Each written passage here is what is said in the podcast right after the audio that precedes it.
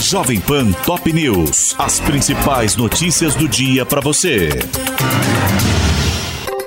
Olá. Aqui é Paulo Edson Fiore e estas são as principais notícias de hoje. Brasil envia equipe de resgate com 42 socorristas e quatro cães para ajudar nas buscas por sobreviventes do terremoto na Turquia e Síria. Em nota, o Itamaraty informou que também enviará 6 toneladas de equipamentos para ajudar nas buscas e sustentar as equipes durante os trabalhos. O Ministério da Saúde doou três kits calamidade que contém cada um 250 quilos de medicamentos e itens emergenciais.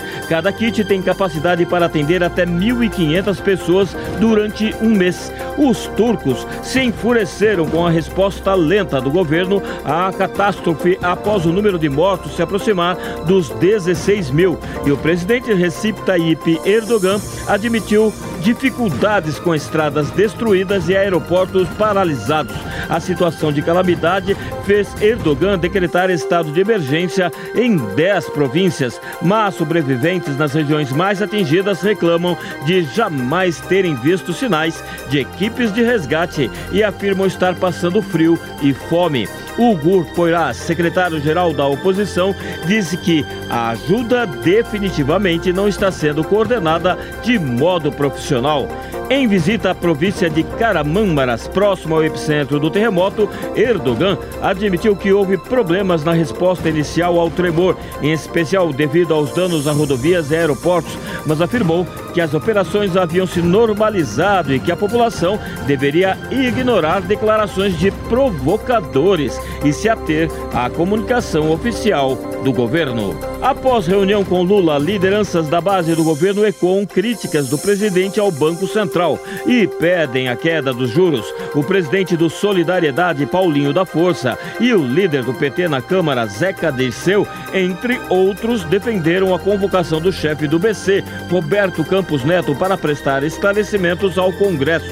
Paulinho da Força afirmou que Campos Neto precisa ser enquadrado. Para o líder partidário, o presidente do BC precisa explicar por que os juros têm de ser mantidos no patamar atual de 13,75% ao ano. Zeca Desceu defendeu que o presidente do BC vá ao Congresso Nacional explicar o que é inexplicável. E o líder do governo no Congresso, Randolfo Rodrigues, afirmou que o objetivo do governo é chegar ao final do ano com a taxa básica de juros em 8% ou 7%.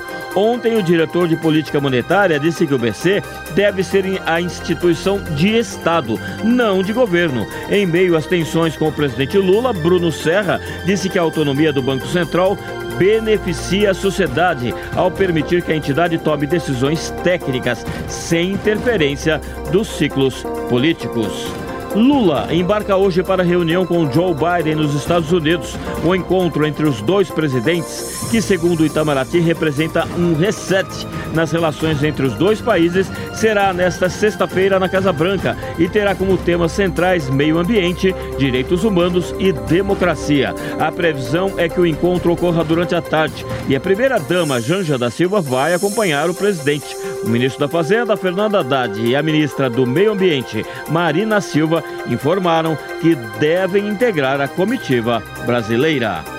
Enviado do Vaticano diz que a anistia para presos durante protestos em Cuba em 2021 está na mesa. O cardeal Benjamin Stella, que chegou à ilha no final de janeiro para uma longa visita, disse a jornalistas em Havana que havia levantado o tema várias vezes com o governo, mas que a resposta não depende da Igreja Católica. As declarações ocorrem em meio a críticas de grupos de direitos humanos dos Estados Unidos e da União Europeia a Cuba, após a prisão de centenas de manifestantes durante os protestos de 11 de julho de 2021, os mais expressivos desde a Revolução de 1959, comandada pelo ex-líder cubano Fidel Castro.